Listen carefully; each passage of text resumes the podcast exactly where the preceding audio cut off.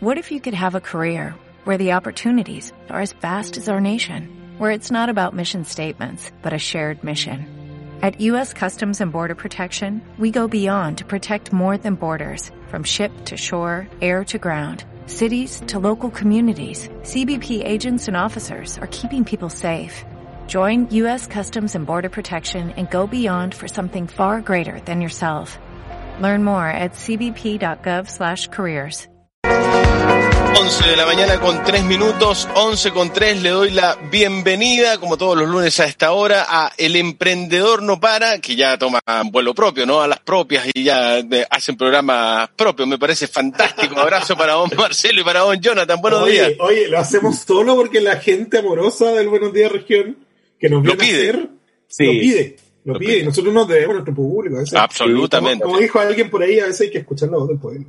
A veces, tal cual. La escucharon Sí. y partieron con programa el fin de Sí. semana. Les va a ir la raja el desjueves, no me cabe ninguna duda. Lo pasamos bien por lo menos.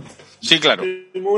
Aparte que iba a ser como más relajadito con su ah, con su vituperio y su cosita ahí para ir animando la conversa. Yo no que tenía nada, este, no me avisaste de eso. Ah, Yo tomé No agua. tenía ningún vituperio. Yo, a mí me invitaron un ratito, los pasé a ver con agua. Muy bien. Muy bien. Sí. Esos tachos, Oye, los gauchos eh, igual toman varias cosas en los tachos. po. Por eso Los por- tachos, no sí. se ve, no se ve, nadie sabe lo que tengo acá. No, pero es agua, hombre, agua. Eh, sí, sí. No, Muy se, mandó un, un Jacqueline Van Resolver, que ¿no? Café, Sí. Patagonia Blend. Oye, saludamos a, a la gente, eh, a toda la gente de la región de Magallanes, por cierto, pero especialmente a la gente que está trabajando en el sistema de salud, ¿ah? a todos. Uf, Y a todas. Que Gran ahí. abrazo para ellas y para ellos que están. A mí sigue, sigo leyendo post de, de hace poquito, de hace un rato, temprano, en la madrugada, y la situación en el Hospital Clínico de Magallanes es realmente preocupante.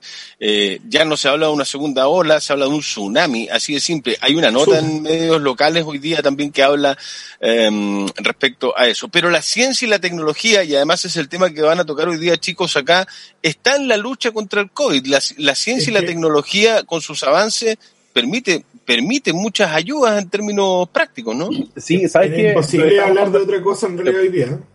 Sí, estábamos conversando el fin de con, con Marce y, y, bueno, nosotros siempre tratamos de, de, de pillar como eh, algo que pudiese quizá aportar al entendimiento de, de, de ciertas cosas que están pasando, sobre todo en, en este, es- esto que está pasando, obviamente no por la pandemia, pero eh, se repite en varios países, ¿sí? Y sin distinción alguna. Entonces, eh, lo que queríamos abordar igual hoy día es, eh, desde un, un punto de vista bastante reflexivo, es el por qué eh, los estados y los sistemas de salud se vieron tan eh, expuestos a una cierta fragilidad, ¿sí?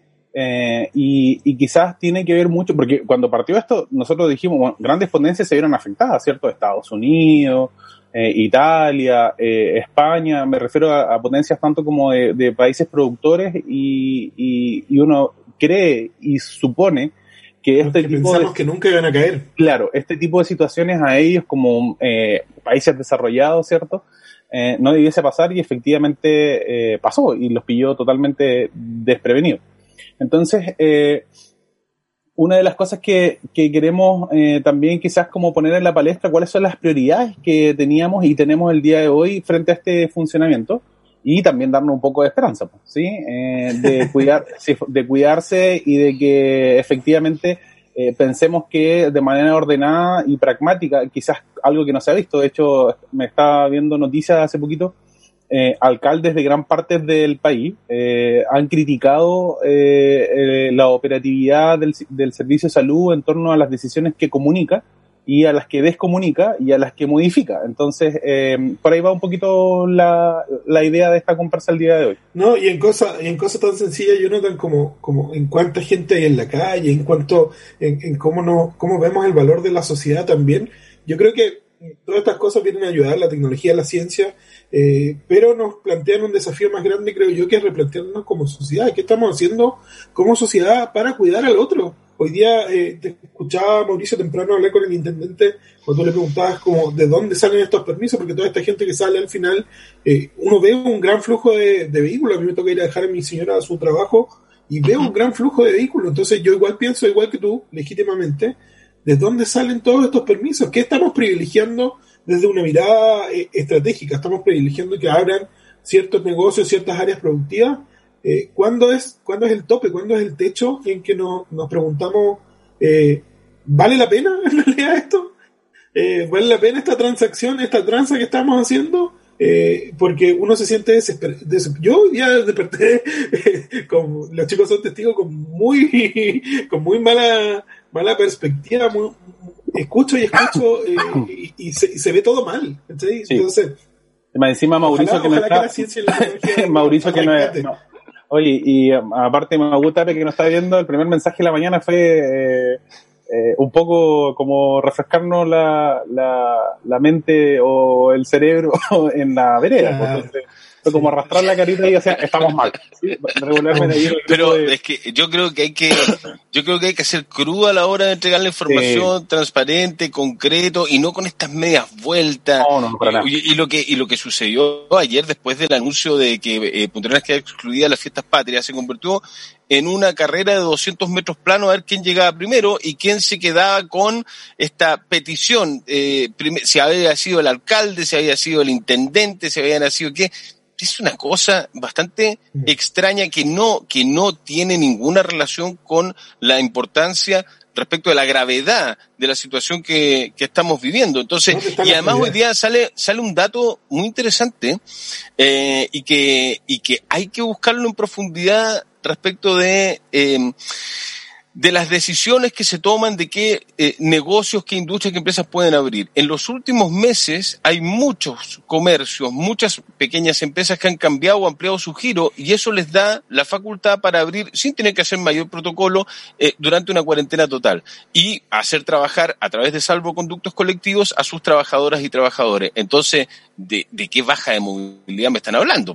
Ahí claramente ha faltado fiscalización porque además si yo estoy viendo como autoridad de que tenía una cierta cantidad de empresas que vendían artículos de primera necesidad y en 30 días eso me subió al doble o, o, se, o significó un, un, aumento del porcentaje de quienes cambiaron o modificaron su ampliación de giro, eh, claramente eh, es porque eh, les permite abrir y eso significa mayor movilidad. Entonces, yo entiendo y comparto esta responsabilidad compartida entre mundo empresarial, comunidad, población, gobierno, todos quienes somos parte de la sociedad, pero ojo, pues, si, si quienes ponen las normas y quienes fiscalizan no es la población, sí, sí la población a través de redes sociales, a través de, la, de los comentarios, de la presión que puede eh, sostener o emitir diariamente a través de una cuenta de redes sociales, pero eso no llega a todo, pero hay una responsabilidad de fiscalizar. Imagínate si estamos pensando en limitar la movilidad a través de limitar, de poner una restricción a los vehículos, hay algo que no está funcionando. está bravo eso. Vamos a cerrar, vamos a cerrar las calles, vamos a, vamos claro, porque muchos decían, para claro, los neumáticos para que la gente no salga. Muchos decían de que la, ayer cuando salió este tema de la restricción vehicular, Claro, yo lo decía en un video el fin de semana, falta que se eche a perder el aire en Santiago y tengamos restricción vehicular nosotros. Bueno, esto no tiene esa relación directa, mm. pero eh, nadie había pensado tal vez en que se van a acumular las personas que no puedan Uy, se nos pegó. en su auto en la locomoción colectiva. Ahora bien, quien fiscaliza la locomoción colectiva que esté todo muy bien sanitizado. Y si andan cuatro o cinco personas arriba de un colectivo. No, si es todo muy, muy complejo. un tema. Todo un tema. Por eso, por eso, la ciencia y la tecnología yo creo que van a ser nuestra, nuestras salvadoras y creo que es la, la esperanza de la humanidad. La ha tenido difícil la ciencia y la tecnología porque la esperanza de la humanidad está centrada en ellos hace mucho rato. Nos venimos pegando embarradas como, como seres humanos hace rato y le cargamos la mata a la ciencia y a la tecnología para que la resuelva. Eh, una de las cosas que, creo que va a ser clave para entender no solo, eh, no solo cómo funciona el virus como, como tal, cómo se propaga, ¿no es cierto? Eh, epidemiológicamente, cómo se comporta, sino también las repercusiones en la sociedad va a ser el Big Data, ¿ya? con el Big Data vamos a poder idealmente manejar mucha información de esta, de esta pandemia. Yo creo que es la primera pandemia que nos pilla como humanidad tan informados, tan interconectados, ¿no es cierto?, con tanta capacidad de análisis, eh, que nos va a permitir entenderla a cabalidad y prevenir que esto se vuelva a repetir. Eh, el Big Data va a ser clave en ese sentido eh, para entregarnos luces de cómo se comporta esto, cómo nos comportamos nosotros como seres humanos y cómo tomamos resguardos respecto a este u otros otras amenazas a la salud a la salud pública que puedan sobrevenir en el futuro. Sí, y sabes qué, eh, dentro del mismo, eh, como para aportar frente a esto, el, hace, bueno, igual la semana pasada estuve leyendo algo relacionado a esto, eh, y por ejemplo, algunos de los como teóricos del Big Data y quienes trabajan sosteniendo este tipo de, de, este tipo de trabajo mencionaban o indicaban de dónde salió el virus, que fue de China. Decía por qué en, en algún momento no fueron capaces de compartir los datos. Ojo que ellos han vivido pandemias de manera constante, solo que esta es la primera que, o, una de las más fuertes que ha salido y ha traspasado sus fronteras, y ellos han tenido distintas metodologías y métodos, ahora ellos lo están pasando fantástico. ¿sí? O sea, tienen sus precauciones de siempre, pero siguen su vida con, con, mayor... fantástico, amigo. El otro día vi, en Wuhan, donde salió todo esto, hubo una tremenda pool party una fiesta de piscina. Pero, en China en general no lo pasan sí, Bueno, el sábado, el sábado los hinchas, los hinchas del equipo de fútbol más popular de Wuhan volvieron al estadio. ¿Eh? El sábado. Entonces, fútbol con público. Entonces, lo que se señalaba era cómo, eh, cómo evitar a futuro, sobre todo enfocado a los países integrantes de la OMS, ¿sí? de la Organización Mundial de la Salud, o que sí, o, se, o que se ciñen a, los protocolos, era porque eh, no se deja de tener eh, eh, soluciones reactivas teniendo una cantidad de datos ya sobre otros episodios y del comportamiento de, estos virus y de pandemia. Entonces, eh, eso igual es como algo que tenemos que analizar. Acá en Chile pasa un terremoto, ya lo sabemos, eh, activamos tipos de protocolos. pasa un tsunami, activamos tipos de protocolos. Y siempre vamos como sobre la marcha, y que lo hemos dicho en varias ocasiones, funcionando. ¿sí? Y cuando Marcelo decía hoy día, o sea, hace poquito lo de la ciencia y la tecnología, eh, ayer hubo una muy mala noticia para el mundo de la ciencia y la tecnología, más este país, cuando, y, y el, el, quizás como el comentario que leí más importante cuando mi país, eh, cuando espero que mi país no me sorprenda, me sorprende, me sigue sorprendiendo sin que yo lo necesite, cuando decía que las becas eh, Chile las quieren pasar a un crédito, eh, donde hoy día un país eh, que no fomenta la especialización, no fomenta el trabajo en, en, en ¿cómo se llama?, en, en ciertas ciencias aplicadas, eh, más encima ahora vamos, quiere el presidente, ojo, el presidente quiere que las becas Chile eh, sea un crédito. Entonces, chuta, eh, no tenemos la posibilidad de ir mejorando nuestra capacidad de, de, ciencia, de aplicación, y más encima ahora queremos que la gente se endeude para poder perfeccionarse. Es como un poco complejo. No se está invirtiendo en el capital más valioso que tienen los países, que es el desarrollo cognitivo, por así decirlo. Eh, lo que pasa es que creo que algo comentamos el día sábado. Yo creo que la ciencia está haciendo su pega. La ciencia y la tecnología está haciendo la pega, por decirlo de alguna manera, ¿no? Funciona. Los datos están. El punto es cómo se están eh, manejando los datos. ¿Para, ¿Para qué están sirviendo los datos? ¿Qué tipo de datos se está entregando a la comunidad? ¿Qué tipo de datos e información a través de la ciencia y la tecnología se están entregando masivamente? Y ahí hay una cuestión donde puede haber la, la, mejor tecnología del mundo, pero siempre está la mano humana detrás, la mano del, ser humano. Algo conversamos el sábado también. Sí, claro. Mira, y eh, colgándome un poco de ese punto, vamos a tratar otro, otro tema. Eh, la inteligencia artificial también ha aportado en esto de, justamente para minimizar el error humano y la falla en la intervención humana. Nosotros, bueno, nos, pegábamos un bolón el día sábado pensando en que una gran inteligencia artificial, ¿no es cierto?, tomara estas decisiones por nosotros y no fueran eh, guiadas por eh, intereses que sean políticos o, por un tema de sensación de aprobación, de popularidad, ¿no es cierto? Porque al final parece eso eso es lo que queda un poco a mí me queda un poco esa sensación pensando en lo de septiembre es como como si no le damos fiestas patrias al chileno eh, nuestra popularidad va, va, a caer de repente me pongo a pensar eso.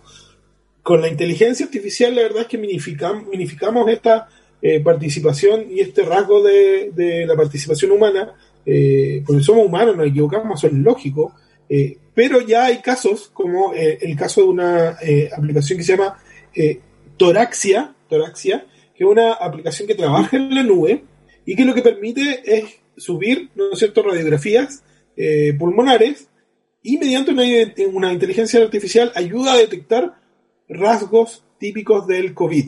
¿ya? Eh, aquí hablaba de, por ejemplo, un 50% de margen de error en los exámenes, ¿ya? Eh, por muestreo humano, por, eh, por análisis humano.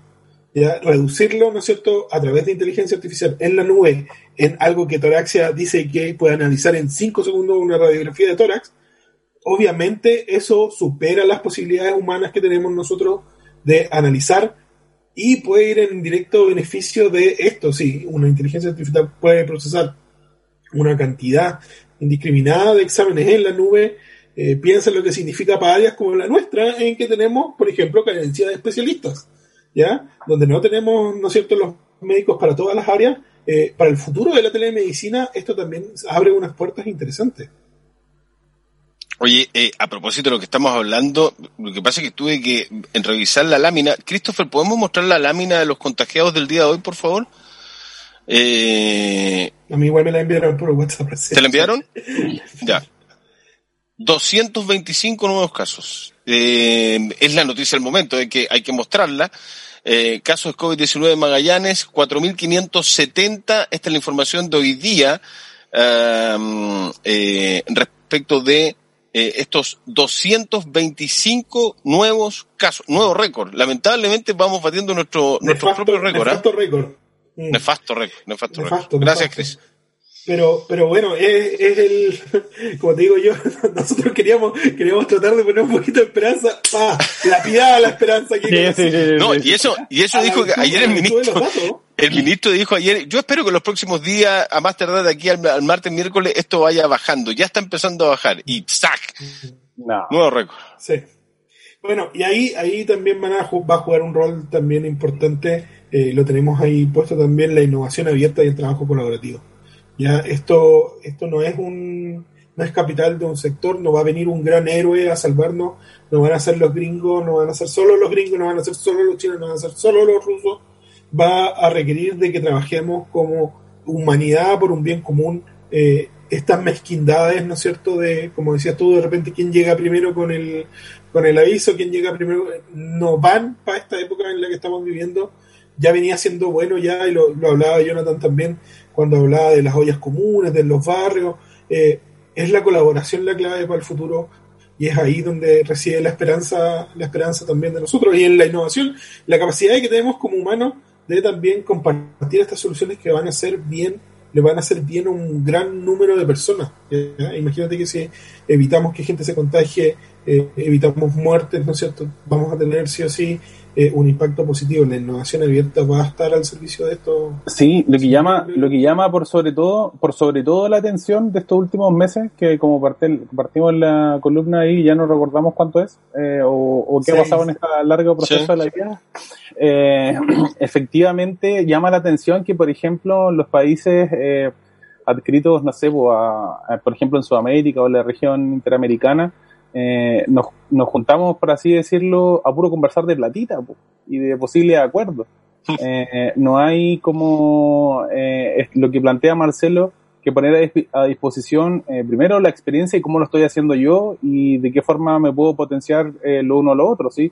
Hoy día que estén cerradas las fronteras afecta a la economía de la región, o sea, afecta a la economía de, de, de la interamericana. Entonces, eh, ¿cómo nos ponemos a, los profesionales de cada área o a quienes ya están trabajando en algún tipo de desarrollo a que conversemos y compartamos? Porque al final, igual como dijo Marcelo, se transforma en una competencia en quién va a sacar primero la vacuna.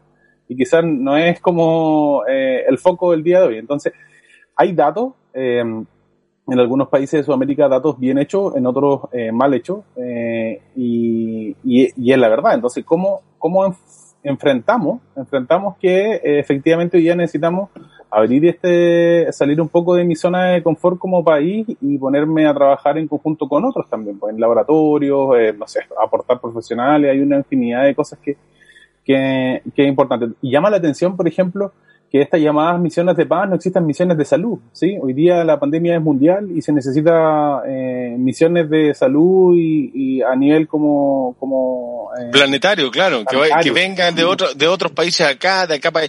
Lo que pasó con Beirut, pues, eh, los topos son chilenos, pues. Viajó un, un, equipo a trabajar ya con Flash, grande Flash. Eh, sí, pues, a, propósito de la, de la explosión. Ahora, para que, para que la gente también se acerque al tema tecnológico, ¿sabe cómo eh, la autoridad se entera de si ha bajado o ha subido la movilidad a través de la tecnología? Eso es una aplicación de Google, ¿no? Sí, claro. Claro, y, y, como digo, lo que hablábamos un poco del Big Data, del, Open Intelligence también, de analizar datos que son públicos y, ver la movilidad y todo ese tipo de cosas. Eh, vamos, a, vamos a llegar, imagínate, a ciudades inteligentes donde podamos manejar los flujos vehiculares, que podamos saber a qué hora está saliendo la gente, dónde hacer fiscalizaciones. Imagínate tomar esos datos en virtud, eh, tomar esas decisiones en virtud de los datos y no de la guata, no de la tincada, ¿no es cierto?, que nos da de que esto puede ser, que es así, de ir probando hipótesis, que es un poco lo que se ha hecho también en esta pandemia. Uno va probando, y es lógico, está bien, no, nos pilló todo por sorpresa, van probando hipótesis, ¿no es cierto?, pareciera que cada semana, eh, pero lo único cierto es que la ciencia, es que la tecnología siempre va a estar ahí, y en uno de los ámbitos en el que más eh, repercusión va a tener es en el post, ¿ya? Y es que hemos escuchado esta cuestión casi como ya un cliché, ¿no es cierto? El mundo cambió, ahora sí que cambió, eh, y va a cambiar para siempre, ¿no es cierto? Y ahí la tecnología va a jugar un rol importante, ¿ya? En cómo minimizamos el contacto, cómo seguimos manteniendo la distancia social, cómo, eh, cómo nos enfrentamos, ¿no es cierto?, a un nuevo tipo de, vida. se, se aceleraron procesos de transformación digital, eh, los colegios vieron cómo en el e-learning había una oportunidad, quizás no para reemplazar el aula, porque porque en eso, por lo menos lo hemos conversado con Jonathan, no, no, hay reemplazo todavía al aula como tal, pero sí en cosas complementarias que se podrían haber venido haciendo desde hace mucho. Eh, entonces ahí nosotros ponemos una lista, yo no te la dejo a ti, de oportunidades post-COVID-19, al final ahí del post, eh, en las áreas en que la tecnología se va a desarrollar y, y, y que va a aportar a este mundo, mundo distinto, a este mundo 4, 5, 6.0 ya casi.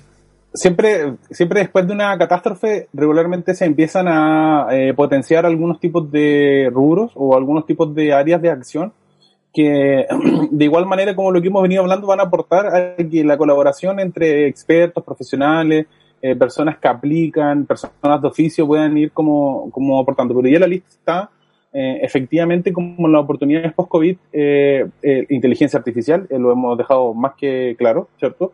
las plataformas de comunicación remota igual han tenido un boom, han aumentado sus acciones, sus valores en las bolsas de mercado, una infinidad de, cosas, ¿cierto? Desde que empezó esto y empezamos a ocupar todo el mundo del tema del teletrabajo, la telemedicina y todo lo que se puede hacer a través de no tener mucho contacto a través de la máquina. El entretenimiento multiplayer, eso lo tenemos claro. Eh, el aumento de ventas y videojuegos eh, y de consolas también eh, ha, ha, tenido como un impulso y eso también ese, ese impulso ahí tenemos uno que está ahí disfrutando del multiplayer atrás de Marcelo. Sí. Ese impulso, ese impulso también hace, por ejemplo, que los rubros adyacentes a eso, todos los que son un solo foco tienen rubros adyacentes. Entonces, eh, los programadores, desarrolladores igual lo están eh, pasando bien, por así decirlo, porque tienen harto, harto trabajo. El hardware de colaboración, equipamiento de fitness. Hemos visto cómo ha motivado y, se ha mutado también, ¿cierto? A, las a las videollamadas, videoclases de ejercicio, que antiguamente no era así. En la descarga de aplicaciones, en, en los top de los Play Store o App Store, eh, hay muchas que son de desarrollo físico.